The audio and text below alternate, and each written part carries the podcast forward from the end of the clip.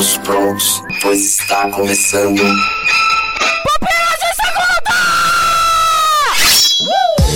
Muito bem, galera, galera, galera. É assim que, é com essa animação que eu tô gravando agora, entendeu? Estamos começando mais um Pupilas de Segunda e eu sou Samuel Santos e estou aqui com meu amigo Edson Amaru de volta. Olá, Samuel. Eu cá estou, Edson Amaru, representante do Oxined, o único que importa no momento, né? Vai dar essa alfinetada mesmo? Vai alfinetar mesmo. Já que nosso amigo Fábio fez o favor de sumir, e eu vou confessar pra você, viu? Estou com saudade do trio Maravilha do Pupilas, que está precisando voltar. Beijo, Abner. Abraços, Abner. Você, eu, Samuel, somos os únicos que importam nessa bagaça. Mas Edson, estamos aqui não para falar de Abner e de Fábio, porque isso aí a gente já a gente falou antes da É, gravação. e não né? vale a pena, né? Abner vale. Estamos aqui, cara, para falar um pouco dessa série de coisas que vão acontecer. Gostou aí? A ligação aí, séries de coisas. Ah, cara, eu, eu só trabalho assim, só- por isso que eu sou o host desse programa, entendeu? Por isso que recebe pouco. Estamos aqui, cara, para falar das séries que vão estrear agora no segundo semestre, né? Passamos aí o primeiro semestre de 2022, um ano atípico. Muitas coisas aconteceram, muitas coisas boas, muitas coisas ruins. Se você está ouvindo isso no futuro, será que a gente ganhou o Hexa? É sobre isso o podcast? Será? Menino Neymar, que já é um adulto. Nós vamos falar sobre as séries que vão estrear agora no segundo semestre. Tivemos um primeiro semestre bem legal. Algumas coisas aconteceram, algumas coisas deram certo, outras não. Você gostou das séries que rolaram aí no primeiro semestre? Cara, uma parte, bicho. Abraços Obi-Wan Kenobi aí, que foi uma tragédia, mas. Ai, meu Deus, ai, meu Deus. Mas estamos aí na luta. Abraços pra série de Resident Evil que estreou recentemente, que é uma bela de uma aposta também. A gente pode mudar a pauta desse programa agora e falar. Vamos atualizar essa pauta. Caraca, eu acho que eu não dou mais chance pra Star Wars, não, cara. Mas enfim, vamos lá. Vamos falar desse segundo semestre aí de séries. Vai inaugurar muita coisa, muita coisa mesmo, muita coisa legal, muita coisa que a gente não se importa. E também tem muita coisa que promete aí. Então, a gente separou algumas, baseado em nada, só umas coisas que a gente gosta mesmo. Baseado nos critérios que importam, que é da minha cabeça. É verdade, é verdade. E a gente escolheu três. Eu escolhi, vou falar três, Edson vai falar mais três. Eram duas, mas Fábio faltou. Eu vou dar essa alfinetada aqui o programa todo. Como sempre, né?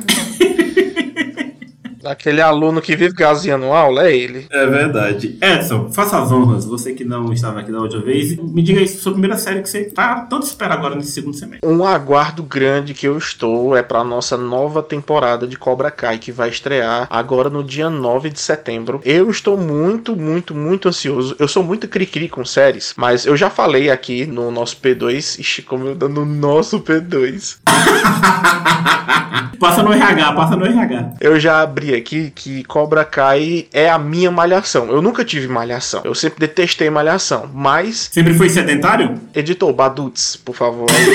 e Cobra Kai é essa série que eu sei o quanto ela é falha, eu sei o quanto ela apela pra nostalgia, mas eu adoro. Ela trata de relacionamentos adolescentes, eu detesto isso, mas em Cobra Kai eu adoro. Então Uhum. eu tô numa expectativa muito grande pra saber como é que eles vão resgatar ainda mais essa nostalgia que eles vêm resgatando nas últimas temporadas. Na última temporada tiveram vários cocôs, assim, vários fechamentos que não fizeram sentido nenhum. E eu tô nessa expectativa de saber como é que eles vão resolver a vida do Miguel, que ele saiu atrás do pai dele e tal, não sei o que, como é que vai ser resolvido isso. E entre outras questões que envolvem os dojos, né, que ainda existe a grande rivalidade entre o Cobra Kai, o dojo que foi formado, o novo dojo do, do Lawrence e o, o nosso Daniel San. Acho que você levantou aí pra mim uma dúvida. Você falou aí dessa parada nostálgica, só que você também confessou no outro programa, se você não ouviu, é um P2 que, que a gente fala indicações aí de séries que a gente não dava a mínima e quando você viu, a pessoa se apaixona. Participou eu, o Edson e o Abner. Trio Maravilha. E o Trio Maravilha, é verdade. E aí você me falou que não tinha medo de começar porque você não tinha aquela nostalgia dos filmes. Você acha que pra quem não conhece um pouco ali de Karate Kid, de, de quem não faz o golpe da garça, consegue pegar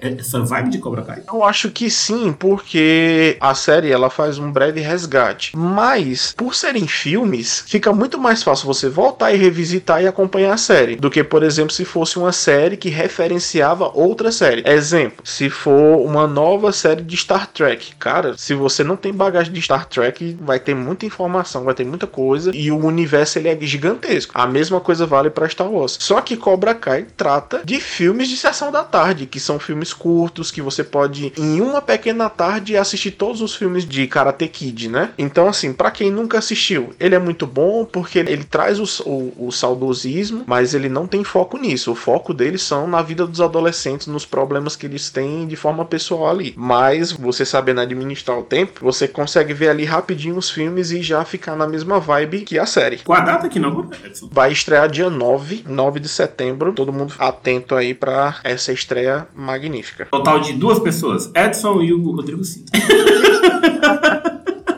Cara, aí eu vou começar e desculpa, eu não consigo. Eu tô muito empolgado para Senhor dos Anéis. É a minha trilogia favorita de filmes da vida, assim. E a forma como tá sendo construído e como vem soltando algumas coisas e algumas cenazinhas aqui, teaser ali, aquela grande expectativa de que a Galadriel seja tudo isso. Mano, eu, eu não consigo. Senhor dos Anéis é a, eu acho que é a coisa que eu mais espero no segundo semestre de 2022. Eu acho que eu tô esperando mais do que o Hexa, bicho. É, de fato, né? Porque em sua suma teoria, os fãs de Senhor dos Anéis para adaptações estão órfãos aí há um tempinho, né? Há um tempasso, cara, tá ligado? É uma parada de que a gente ficou preso um pouco à questão dos direitos, tanto que esse aí nem, nem tem tanto direito liberado, tanto que alguns fãs já tem que ter em mente de que vai ser adaptado, algumas coisas vão ser próprias pra série, até para que a gente consiga também, né, ter essa diferença. Edson é um exímio leitor aí também de livros, sabe que se você for fiel demais não fica bom, se você largar de vez é pior, mas, cara, que existem algumas coisas que elas vão precisar serem adaptadas e tudo mais. Está acontecendo muito isso em Sandman, né? Se você não viu Sandman, veja Sandman. Verdade. Tem algumas coisas adaptadas e que são legais, sabe? Então, eu tô muito esperançoso. Ainda fico me perguntando qual a linha que eles vão seguir, se eles vão conseguir trazer aquela mesma vibe do filme. As imagens, elas falam muito de que vai conseguir equiparar um pouco assim dos filmes. Mas, cara, tem o Robert Shower, que é o compositor do Senhor dos Anéis. Acho que eu não tô falando a pronúncia correta do nome dele. Então, já me emo...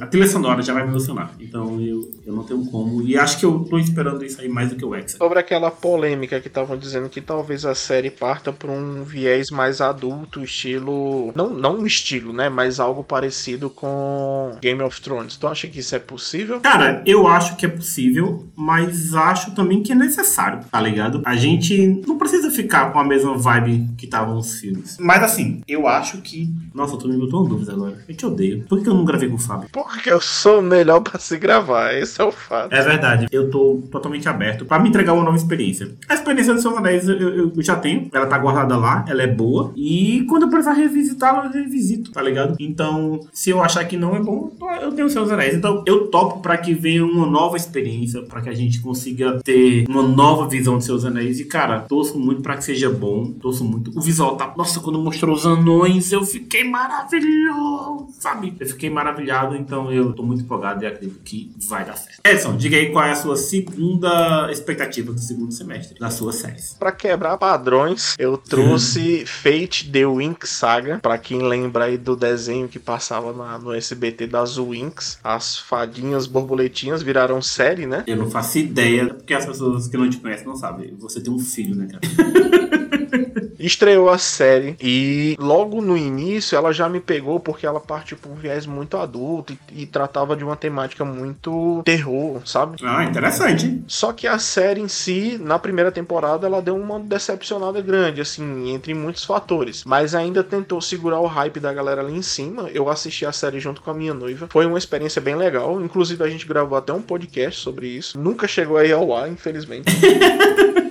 Foi muito legal a experiência, sabe? Assim, algumas coisas Uhum. deram muita raiva e tal, não sei o quê. Por mais que o saldo não tenha sido tão positivo na primeira temporada, muitas coisas dentro da série abriram visões pra mim em relação a algumas coisas que poderiam ser exploradas. E eu acredito que isso vai ser trazido na segunda temporada. E eu fico naquela expectativa. A série ela entrou super malhação, assim, muito probleminha adolescente, muito probleminha idiota, muito problema sem necessidade nenhuma, mas eles estavam lá abordando alguns temas problemas, problemas familiares, é, problemas relacionados à amizade. Então, como é live action, traz CGI e tem essa pegada mística e tal, não sei o que, e eles tentaram apostar no terror, não sei como é que eles vão trazer para essa segunda temporada, mas gerou essa expectativa em mim para que eu pudesse dar resoluções da minha cabeça do que aconteceu na, na primeira temporada. E Winx, a saga, ela levantou muitos fãs do desenho na época que passava ali no SBT, e eu acredito que possa ser uma temporada de correção de erros e tipo para colocar de vez a série nos trilhos. Os fãs da série, eles esperam a segunda temporada, eles não se importam, tá pegando todo mundo de surpresa, como é? No seu sumo geral, todo mundo ficou esperando porque a, a primeira temporada ela foi feita para gerar uma segunda temporada. A galera tá na expectativa de fato, muito mais positiva do que eu, isso é, é, um, é um fato inegável, isso é um fato inegável, não tem para onde correr, mas as pessoas se importam,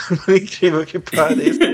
Beleza, então, cara. É, qual a data que estreia? Dia 16 de setembro, mais uma série de setembro. Então a gente vai poder melhorar as manhãs de setembro. E, cara, parece que a gente deixou tudo só pra setembro, porque eu também vou indicar uma outra que inaugura em setembro, alguns dias depois de Senhor dos Anéis, que é o meu maravilhoso Rick e Morty. Vai ter mais uma temporada. Tu viu a última temporada, Rick e Morty? Com certeza, quando Rick Mori mora no meu coração. Cara, eu assisti a última, né? A última temporada. E por mim, vou, te, eu vou ser bem sincero, por mim podia ter acabado ali. Aquela reflexão final é muito boa. A, a forma como terminou. Eu morro de medo, assim, assim, medo real, real mesmo, de Rick Mori talvez ir por uma parada Simpsons, tá ligado? O que eu penso é o que eu acho, é o que eu concordo e eu tenho um conselho para lhe dar.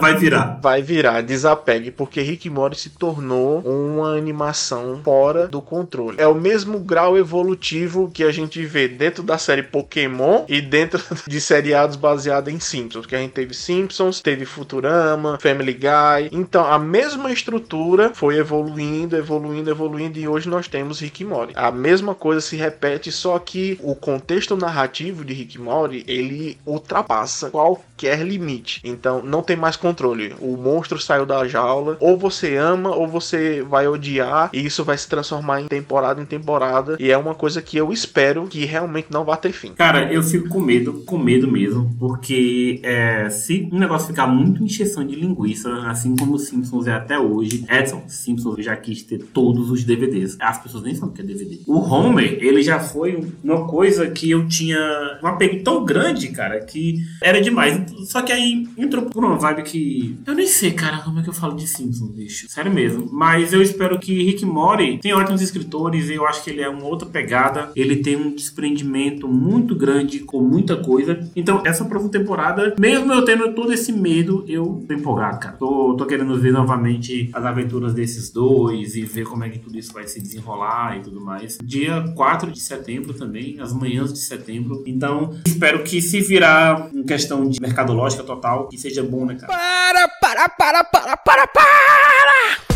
Você chegou até aqui e ainda não nos segue no Instagram? Não precisa nem dar pause, pega o seu celular e segue lá. É por lá que interagimos melhor com você sobre o lançamento de cada podcast. E para você que quer nos ajudar a ir mais longe, entre no nosso padrinho e nos ajude com o valor que você puder. Nos ajudando, você já garante o seu lugar no céu, ou em Valhalla, ou com as 70 virgens ou com uma transcendência tranquila. Mas se você não colaborar nem com um compartilhamento, o seu lugar já está garantido no purgatório, no mar do choque, no vazio do universo, na instalação,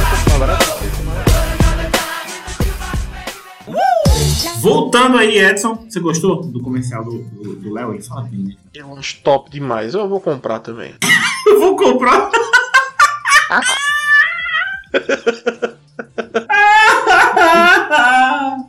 Ai, eu. Voltamos, né, Edson? E, cara, vamos aqui para as nossas duas últimas indicações. A gente sempre deixa o melhor pro final, ou o final é melhor? Ou seria melhor se a gente tivesse com o Fábio? Não sei. Saideira. A saideira. Cara, vou deixar para que você faça as honras aí de ser o último. Então eu vou comentar. Respirou pra falar mesmo. Quebrando expectativas. Mind explode do nosso episódio. Ai, meu Deus do céu. Eu vou falar sobre uma coisa que tem pupilas gravadas, acho que na verdade tem dois pupilas gravados, que é um retorno também que eu tava muito empolgado. Era uma coisa que eu posterguei muito pra ver, não sei porquê, talvez tempo, talvez realmente interesse. Até que Dona Clécia começou a ver, e aí ela disse: Veja, a gente tem que ver junto e tudo mais. E como eu só faço o que ela manda, Que é o certo. é verdade verdade. Cara, The Handmaid's Tale, nosso maravilhoso conto da Aya, bicho. Tá voltando agora também de setembro, dia 14 de setembro.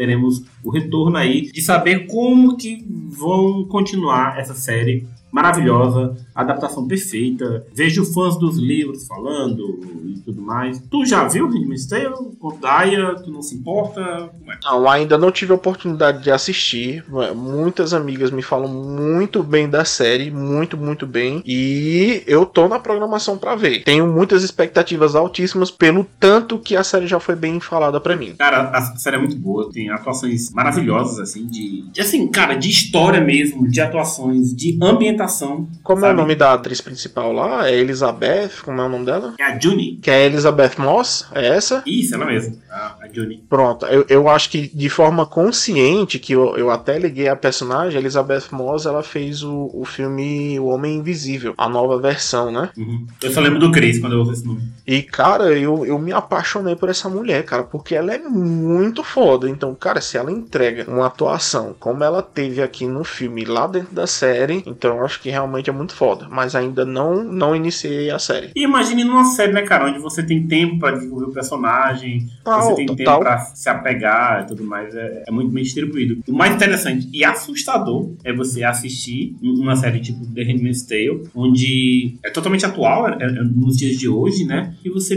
perceber que tudo aquilo ainda é possível nos dias de hoje. Sabe um pouco do, do, do plot do- do- da série? Não, me faça de orelha, me diga aí o plot. Cara, eles resolvem.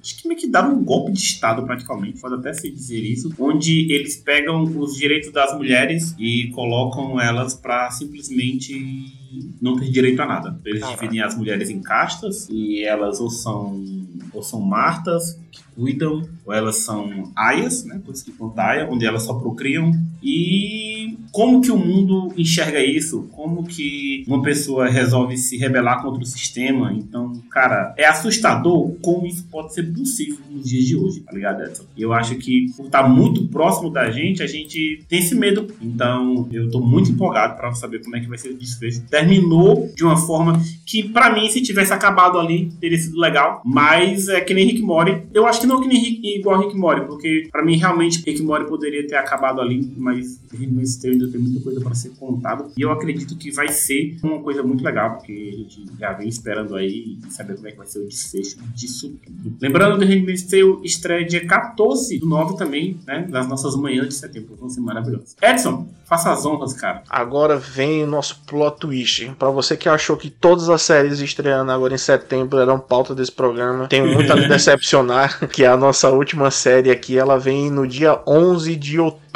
que é a série The Winchesters. É dos irmãos? Exatamente, pra quem não tá ligado, é o universo ali de Supernatural, dos irmãos Winchester. Repete esse inglês maravilhoso, como é? Supernatural. Olha aí, que bonito. Eu já posso virar narrador, inclusive. Já, já- já estou- e, cara, é, Supernatural foi uma série que. Mais uma série que eu dropei. Eu acho que foi ali por volta da sexta, sétima temporada, mais ou menos. Também. Que a série ela não conseguiu me pegar mais. Começou a partir pro, pro universo ali do- dos contos de fadas. Uns episódios que subiam a expectativa, depois derrubavam. E eu dropei, né? E eu sou, pra quem não me conhece, eu sou amante de terror, eu sou amante de suspense. Então todo esse universo que envolve sobrenatural, demônios, sci-fi, que envolve terror, eu tô ali inserido. E infelizmente a série ela não conseguiu. Só que qual o diferencial agora do The Winchesters é porque a série ela vai estar ambientada ali nos anos 70 e vai contar um pouco da história do pai e da mãe dos irmãos Winchester, né? Já explora ali o fato da, da Mary Campbell ela já, já ser uma caçadora de demônios, né? E o Isso. pai deles estão tá voltando da guerra do Vietnã. Então, dentro ali do plot, eles vão se conhecer e eles vão se desenvolver, que sempre foi uma das curiosidades envolvidas dentro da série Supernatural, que era a- o fato da mãe deles da mãe deles terem morrido e o pai. Então, todo o plot da série envolvendo esse passado dos dois. E agora eles vão voltar. Eu tenho alguns medos e alguns receios, né? Deles tratarem a série muito como uma coisa teen, como um negócio muito malhação. E por mais que eu tenha a minha malhação, que é Cobra Kai, talvez isso não caiba para uma série que é prequel da série Supernatural, né? Por mais que ainda entre nesse viés, mas a narrativa e o objetivo é um pouco diferente. Então, estou na expectativa assim para ver. Estou com muito medo de mais uma vez eles chegarem e não desenvolverem de uma forma legal e tudo. Eu acabo me decepcionando mais uma vez com uma série que tem muito potencial, mas tá aí chegando pra gente The Winchester trazendo essa vibe aí um pouco Sabrina, que tá recente aí também ganhou um público muito grande, além do nosso tempo também daquelas séries de caçadores de vampiro e tal, tá tentando resgatar essa narrativa, essa estética, piadocas, relacionamentos. Então, tem tudo para dar certo. Se vai dar certo ou não, a gente só vai saber quando estrear. Repete pra gente qual dia que estreia? The Winchester está chegando em outubro, no dia 11, pra gente conferir se essa bagaça vai prestar ou não. Assim como você, eu também abandonei no meio, quando ficou muito repetitivo o episódio do dia. Um grande amigo meu foi até o final e gosta muito e tudo mais. E acabou me mostrando o último episódio, que achei bem interessante, assim. Ah, legal. Vamos ver. Temos muito a esperar aí.